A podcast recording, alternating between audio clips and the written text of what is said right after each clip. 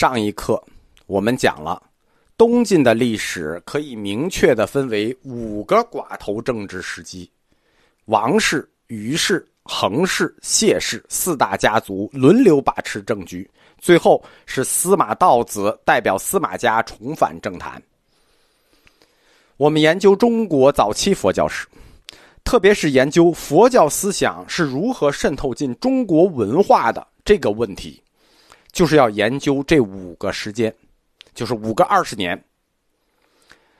早期的中国佛教，它有三个类型：皇室佛教第一个类型，士人佛教第二个类型，庶民佛教第三个类型。皇室佛教、士人佛教、庶民佛教，他们都与统治家族的兴衰和态度密切相关。北方的佛教结构。是皇室佛教牵头，加上庶民佛教。南方佛教很简单，就是士人佛教。所谓士人佛教，就是读书人的佛教。士人佛教，它对中国思想史影响意义巨大，因为它处在佛教思想与中国文化的连接点上。读书人的佛教，那它肯定就是佛教理论中国化的旗帜。因为读书人是谁？是儒家弟子。世人佛教向上影响了皇室佛教，向下影响了庶民佛教。在东晋的五个二十年里，每个阶段他们的形态是不一样的。他所探索的理论道路，最终将决定中国佛教的未来。如何来观察每一个阶段里头世人佛教的形态呢？主要是四个方面。回答了这四个方面的问题，我们就大致可以了解这个阶段世人佛教的样貌，进而我们就了解佛教思想和中国文化渗透的深度。这四个方面，第一个方面是中国当时的主流思想是什么，就是每个阶段里文化的主流思想是什么。第二个方面，在每个阶段里当权的统治家族。或者统治者，他对佛教的态度是怎么样的？第三个方面，就是在每个阶段里，佛教思想和中国文化他们融合的程度到底有多深？我们前面讲过，融合与交锋是一件事情的两面。公元三百年开始，佛教思想与中国文化正式交锋，其实也就是正式融合。那每一个阶段，他们融合的程度到底有多深？第四个方面。就是在每一个阶段里头，佛教思想的代表人物是谁？他又起到了什么作用？就是我们这一课《易经》与易经家，他们都起到什么作用？这四个方面的答案就反映了相对阶段世人佛教的样貌。我们先把东晋王朝的五个历史阶段简单的拉一下，然后呢，再在每一个阶段里去分析刚才我们提出的这四个方面的问题。我们就能清晰的看见佛教在中国的成长历程。佛教思想是如何跟中国文化交锋的，又如何在魏晋南北朝时期飞速的成长起来？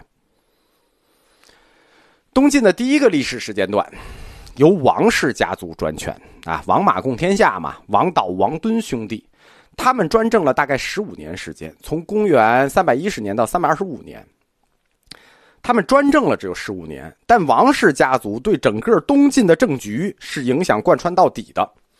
这个家族的态度是亲佛。我们后面会讲到，中国历史上没有哪一个家族对佛教做出过这么大的贡献，就是王氏家族。东晋的第二个历史时间段是于氏家族。于氏家族于亮、于冰兄弟，他们专权，他们本身是王氏的反对派。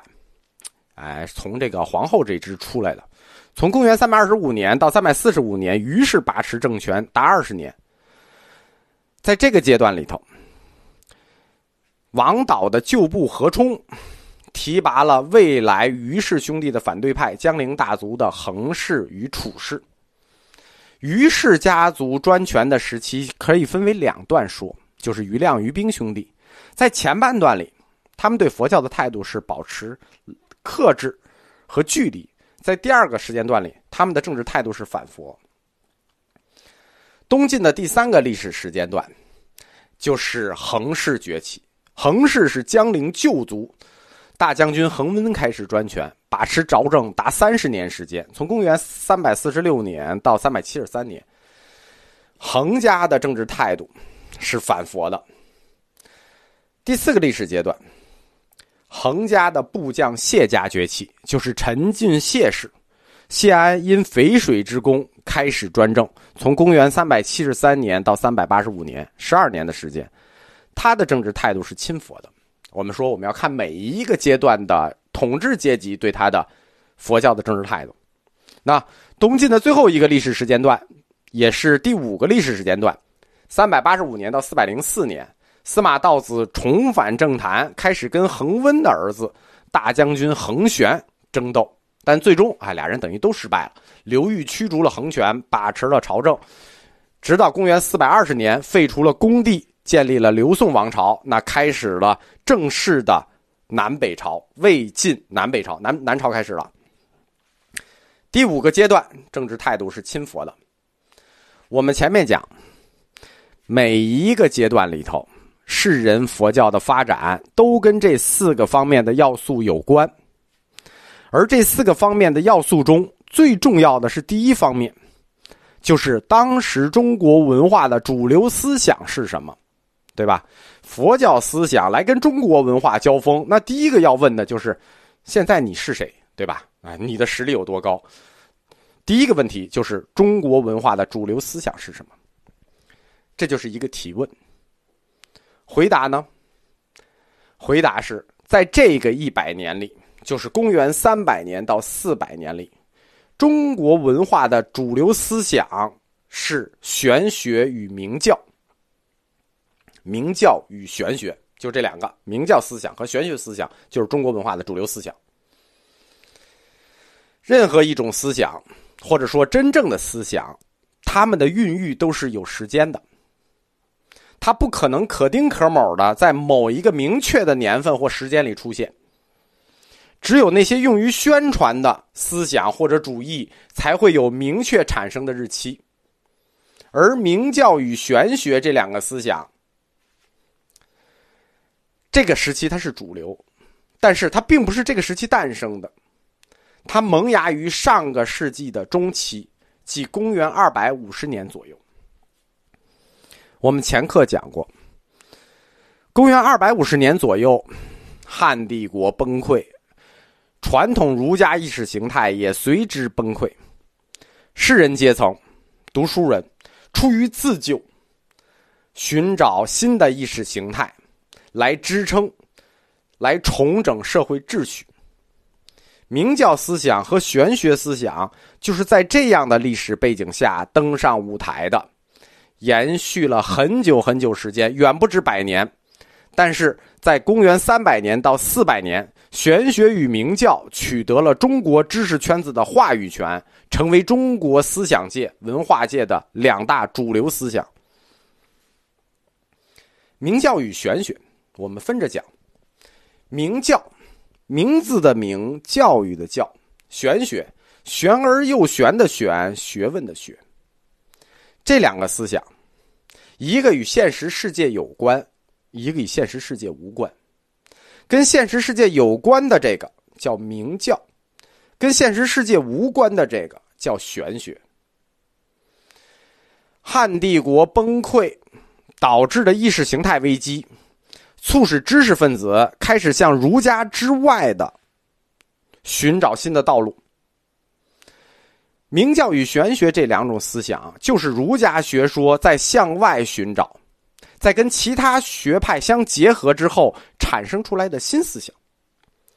明教思想是儒家理论通过法家思想扩展的外延。